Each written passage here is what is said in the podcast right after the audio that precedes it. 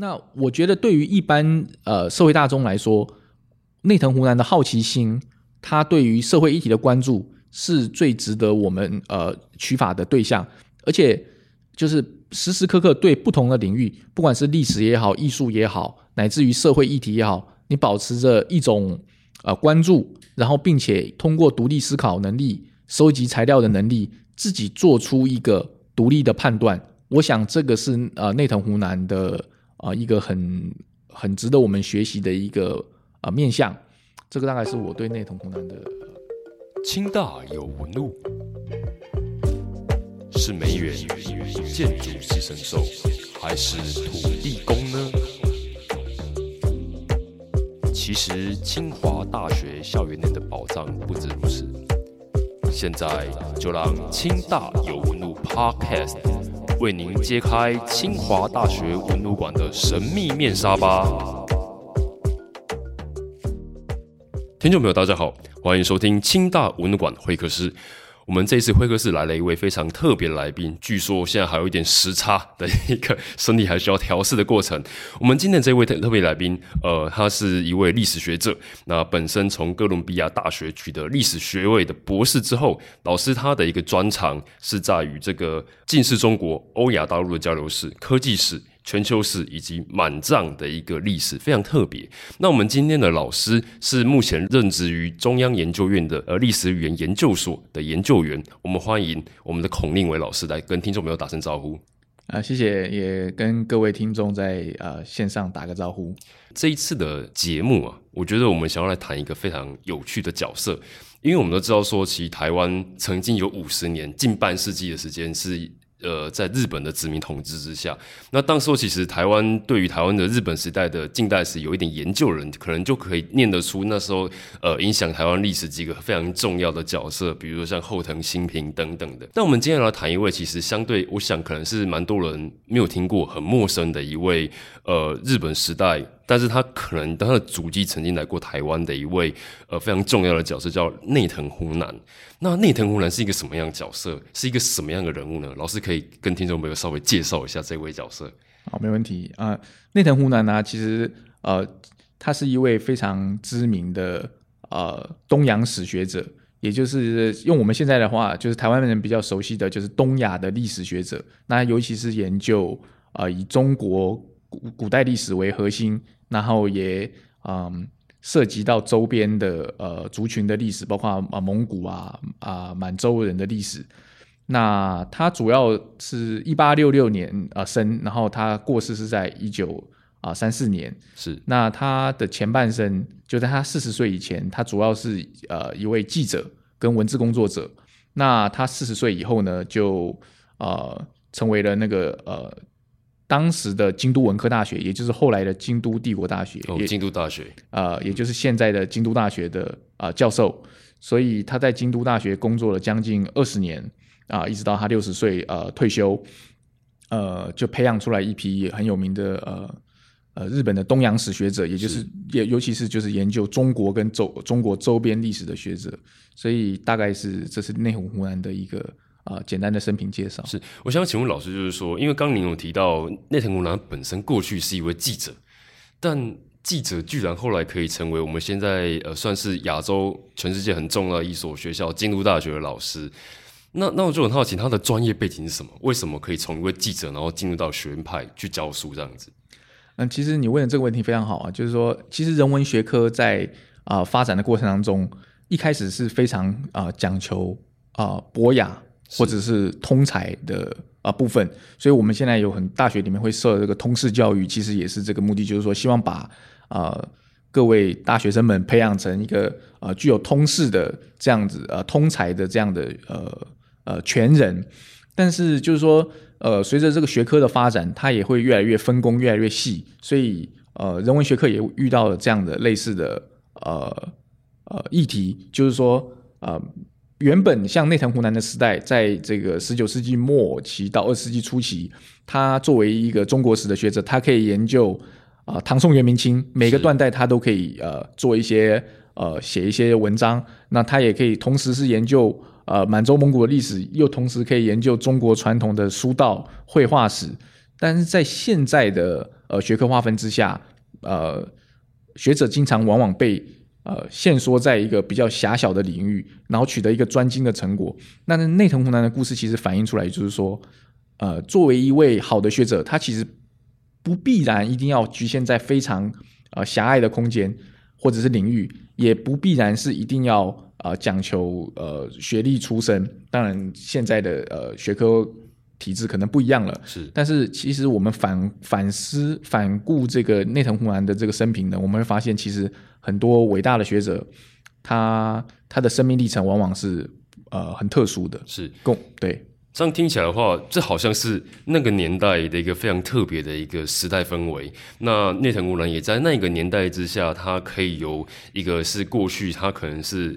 民间这边自己，他透过他自己的家境环境培养出来的一位知识分子，但他本身也是一位会写的记者。那后来成为京都大学的老师，这样子。那我就非常好奇，那我们一般来谈的话，其实对于呃老师你所专精的这个历史学的研究，在你的研究领域里面，内藤湖南是他的研究的一个地位跟他的贡献是什么样的一个方向？呃，内藤湖南的学术影响当然是非常大，尤其是在这一个呃中国史方面，比如说我们现在所呃经常会这个讨论到的一个叫所谓唐宋变革，是就是说中国的呃是中式跟近世的区分是在什么时候？那唐宋之间是不是有什么样重要的影响？就是说呃，中国如何是从一个呃身份制的国家，然后进入到一个呃比较科举社会？就是说这样大的议题呢，基本上都可以追溯到内藤湖南的呃时代区分论。嗯，那这是他对，就是说中国史，就传统上我们认识到中国史的这个呃影响。那另外一个更广泛的影响，就是说他把他他所研究的东洋史，其实不只是传统的中原，就是汉人的文化，是也包含了就是我们知道的，就是满洲蒙古的这个部分，尤其就是关外的，或者是呃所谓的呃中国的边疆族群的呃历史。那尤其他在满洲跟蒙古方面，因为他实际去过这个地方调查，他在呃二十世纪初期的时候，大概一九呃零零年到一九一零年代之间呢，他曾经先后去过呃满洲，也就是中国东北呃六次。那期间获得了很多呃珍贵的这个满洲文啊、蒙古文的史料。那因为这些新史料的发现呢，他呃做出来很多呃重要的学术贡献。当然，主要是一个方面就是他公布这些史料，另外就是他研究这些史料。所以这个也就是啊、造成他在历呃这个满蒙的历史上面呢有一个很杰出的地位啊。再来就是说，他培养了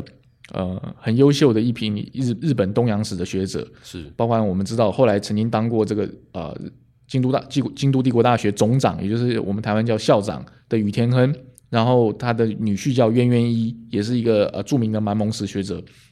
他还有一位学生叫这个山田春太助，也是这个日本有名的呃明清史研究者。所以基本上这些人就支撑起来后来所谓的呃京都大学的呃东洋史研究，或者是我们历史学会喜欢叫他们叫做呃呃京都学派，大概是这样子的一个呃他的一个学术定位在这边。其实对于我们今天这个时代来讲的话，蒙藏研究我们听起来是觉得非常遥远的一个，好好像是一个很远很远的东西。但我就好奇，就是在十九世纪到二十世纪的对于日本帝国的崛起，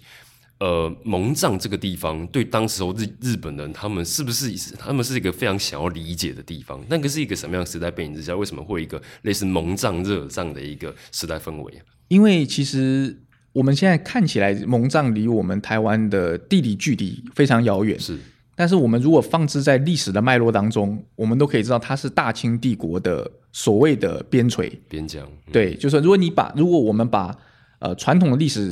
来看这个的话呢，就是北京作为帝国啊、大清帝国的核心，那日本、台湾、蒙古、新疆、西藏其实都是这个帝国的边陲。那我们现在更，但是呢，这个像内藤湖南这个时代的学者就开始反思这样传统的呃中原的历史叙事，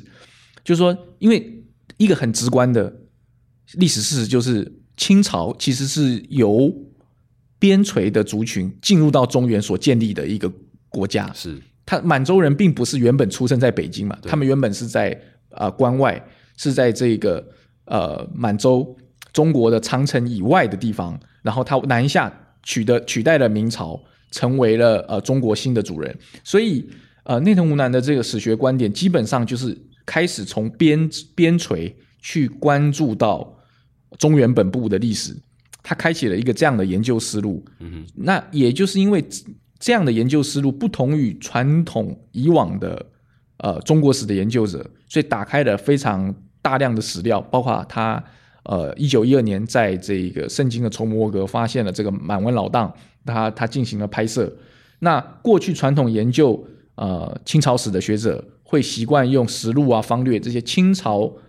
在中原进入主入主了中原以后，用汉文所书写的这些史料，这些史料呢有很强烈的中原史观。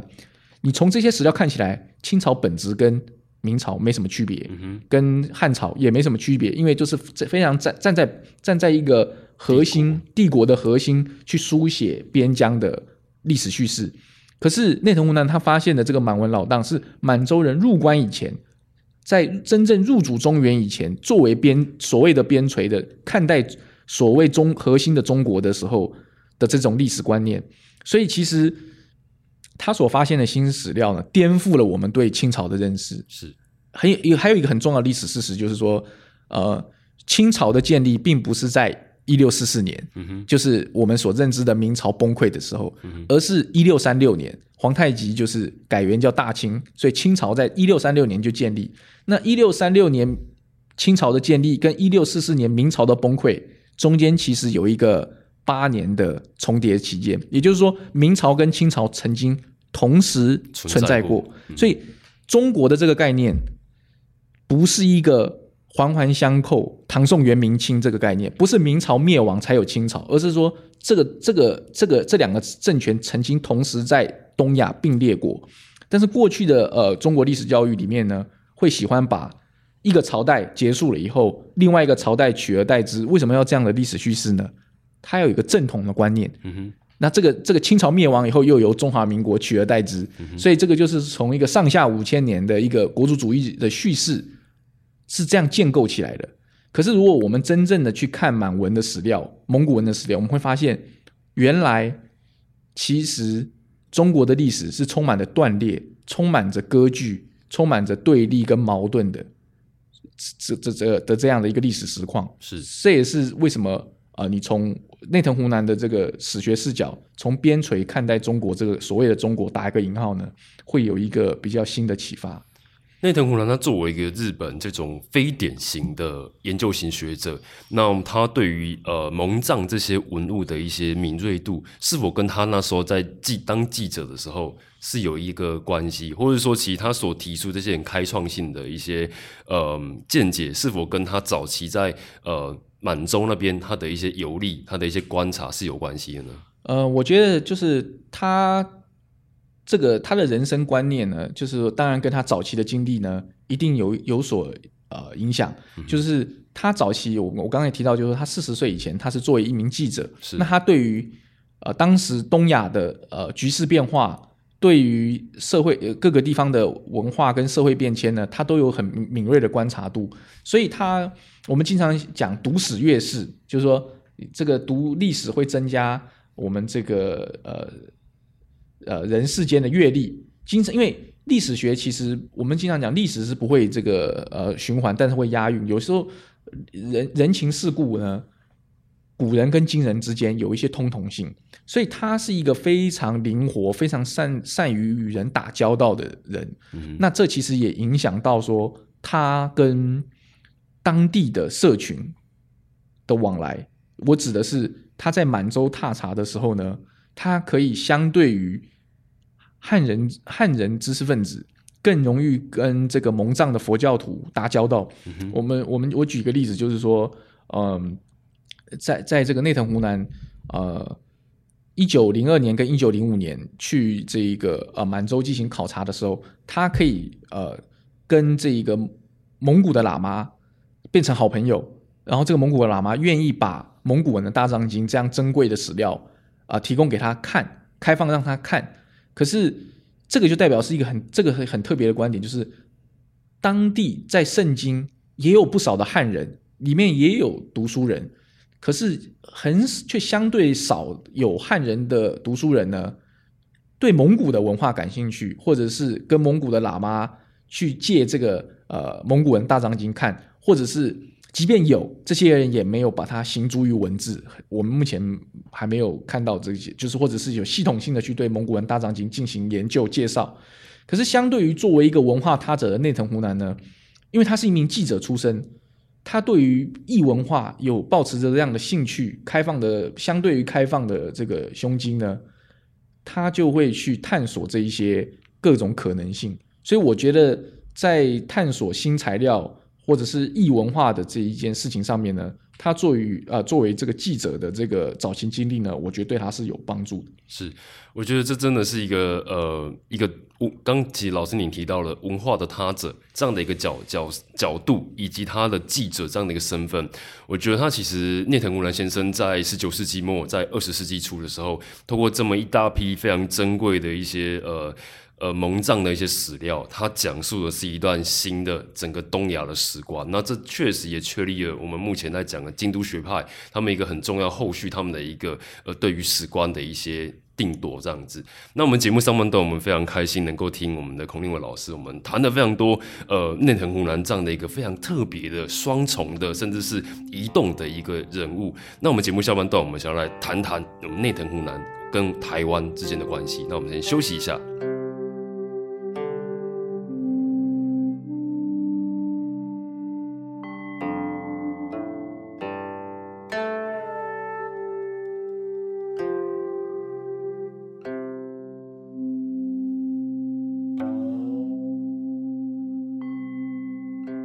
感谢听众朋友回到我们清大文管会客室。今天来会客室做客的是我们目前在中央研究院历史语言研究所的研究员孔令伟老师。那老师在上半段其实谈的非呃关于内藤湖南这样的一个呃日本时代一个非常重要的学者，他的非常特殊的一个身份，以至于说他能够从呃一些生活材料去挖掘出可能当时候主流之外的一个史观这样子。那接下来我就想要跟老师聊聊，因为听说内藤湖南曾经来过。台湾那是以是在一个什么样背景之下，呃，来到台湾，可以跟老师可以跟听众朋友呃来分享一下一一段这样的故事吗？啊，没问题。就我们刚才讲的是上半段讲的是这个呃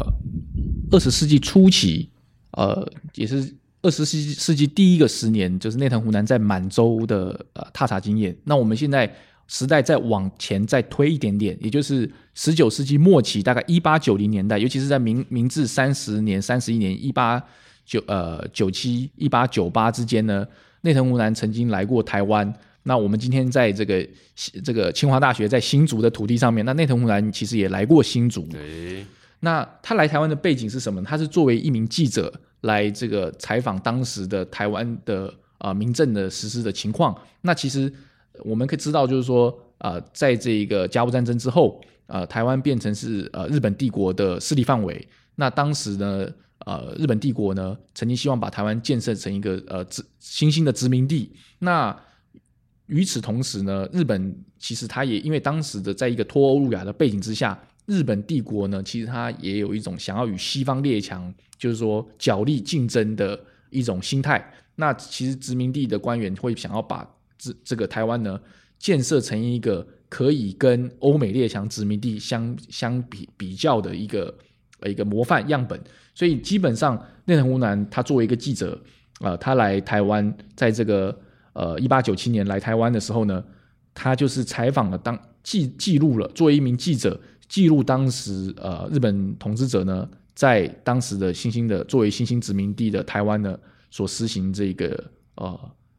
殖民地呃政策的一些情况，那他也发表了一系列的这些这些报道，在当时的台湾日报上面。是我们在呃内藤湖南他所在台湾日报的一些投稿的文章，我们看到说哇，他是一个呃非常关心整个日本呃帝国他们在台湾施政的一个结果。但我觉得其实很多的文章里面，包括他对于旧时代的一些，比如说早期的一些呃，他反对当地人再继续的缠足。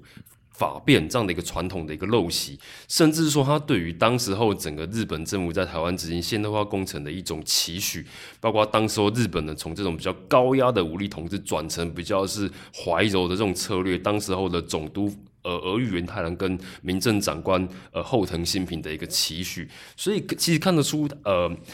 内藤湖南他有一个非常强大的关怀，在他担任记者的过程当中，他来到台湾所见所闻，他这样的一个投稿，那我就想跟老师聊聊，就是说，呃，后早期的内藤湖南他作为一个记者，他有这样的一个社会关怀，这个东西其实，在节目上半段我们好像也听到，他对历史这样的关怀，好像也延续到他的一个史学的研究里面。是，就是说内藤湖南是一个非常有现实关怀的呃学问家，是，也是呃历史工作者。那他的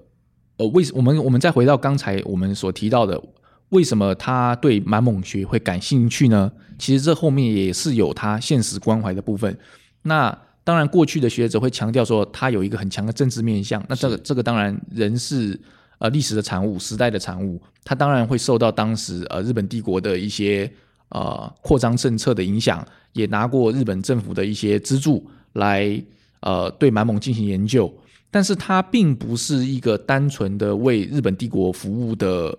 呃臣民而已，他同时也有作为一个学者，他自我的个体性跟主体意识。是。那如果我们去看日呃，我们去看这个内藤湖南的全集的话，你会发现他从早期开始。他就有一种很强烈的呃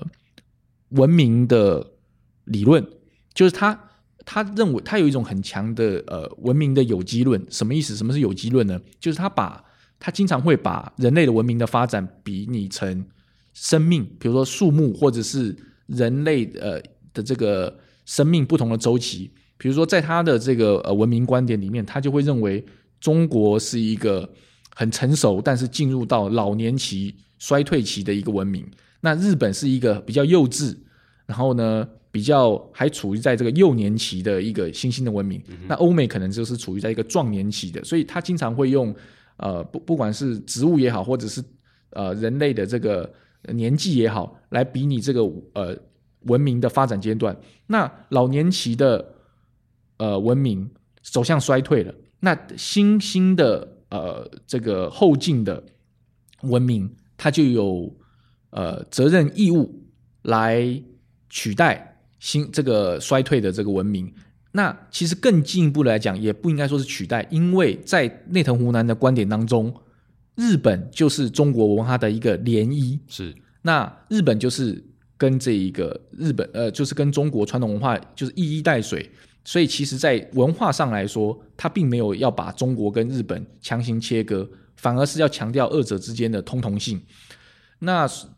所以他对满回到他对满蒙的兴趣，为什么他对满蒙感兴趣？因为他认为，你看当时的满洲人也是从边陲变成入主华夏，他认为日本人也有像满洲人一样的潜力入主中原的这种可能性。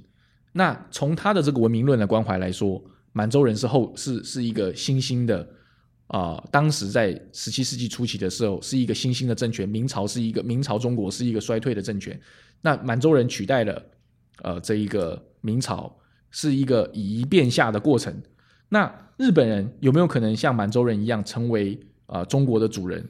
这个也是这个也是他的他背后的一种隐含的意涵。当然我们。现在可能会批判说他有这个什么军国主义思想，可是这个这个在当时的我们后见之明看起来确实是有可能，可是，在当时的一种文化有机论的一种论调之上呢，他反而是对中国文化保持着同情的观点。嗯哼，因为我们要知道，就是明治维十九世纪末，呃，日本明治维新的时候，呃，许多日本的呃知知识分子呢，往往传往往倾向于批判于中国的传统文化，认为中国是。落后的是不值得学习的，所以要脱入亚，呃，脱呃，就是脱亚入欧。嗯，那其实呢，呃，内藤无南反而是反其道而行，他强调了中国文化的呃传统文化的这种优越性。那日本呢，继承了中国传统文化良好的一部分。那其实呃，如果这个保存中国文化良好的一部分，中呃日本是有可能。是呃，就是说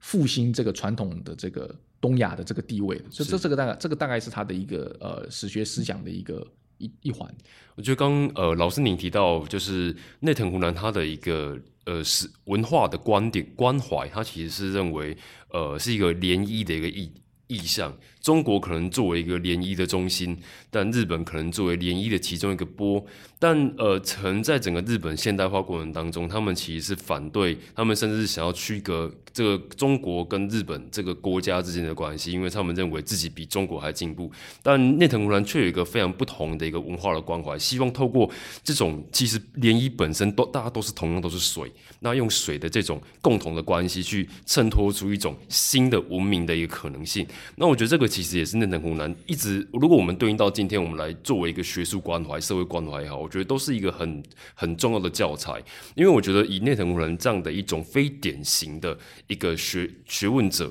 他能够从记者记者成到一个历史学者，我觉得他一个非常不一样的观点，在持续的在整个日本，在近代的东亚有一个很深厚的影响力。所以，呃，老师，你你会怎么在看待说，其实，嗯？因为藤湖南他当时候所做的这些研究的遗产，他如何影响到今天的我们整个东亚研究的一个一个学术的一个过程？呃，我觉得这个问题非常大，但是也非常的值得探讨。就是说，内藤湖南到底留给了我们现在当代人，不只是学术界，甚至是呃将来有可能进入到这个清大文物馆的这个参展的观众，到底他有什么样的呃遗产？那我觉得，其实内藤湖南他。呃，一个很重要就是说，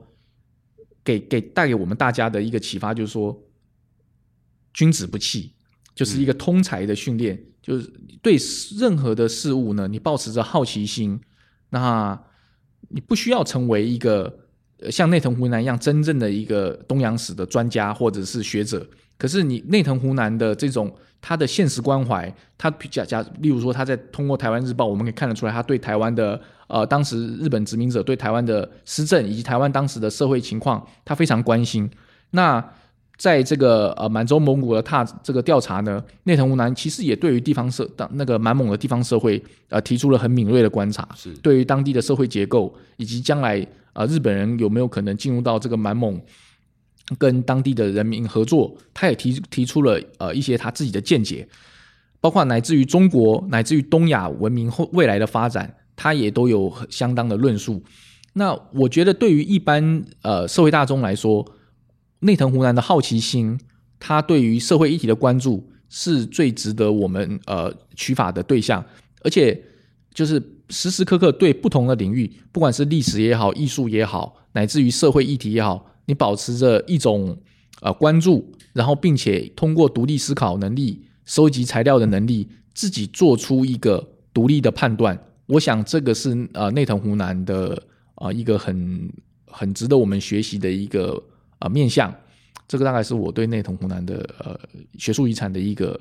了解。是，我想内藤湖南可能释放了某一种知识分子，或是某一种做学问的一种呃一种态度。那呃清大文馆其实我们也收藏了几件呃内藤湖南的一个作品。那这个部分呃听众朋友都可以继续期待未来我们的开幕展。可能我们用时代的巨人的方式来聊聊这几位曾经呃跟台湾邂逅过的这些时代的巨人，他们过去的一个呃人格以及他们的思想，怎么在整个卷起东亚在这个最动荡的二十世纪的这一这样的一个年代里面的一些呃学术遗产这样子。那我们这期节目，我们其实非常开心能够邀请百忙之中能够邀请到就是呃孔令伟老师来跟听众朋友来聊聊呃内藤湖南这样子，可能对于台。湾人来讲有一点陌生，但其实跟我们却非常有关系的一个非常重要的一个历史人物。那我们希望之后还有机会邀请呃孔老师来继续来跟我们讨论更多。呃，我想可能是老师你更多的这些研究的一些关怀这样子。好，那我们谢谢我们孔令文老师今天来我们节目的现场来跟听众说声再见吧。好，谢谢谢谢各位听众，谢谢主持人，然后也希望大家有机会来清大文物馆。走一走看看，是。那我们呃也期待说，听众朋友，你们未来都是走进清大文物馆的那一个人。我们这集节目先做到这里，我们下次空中见，拜拜，拜拜。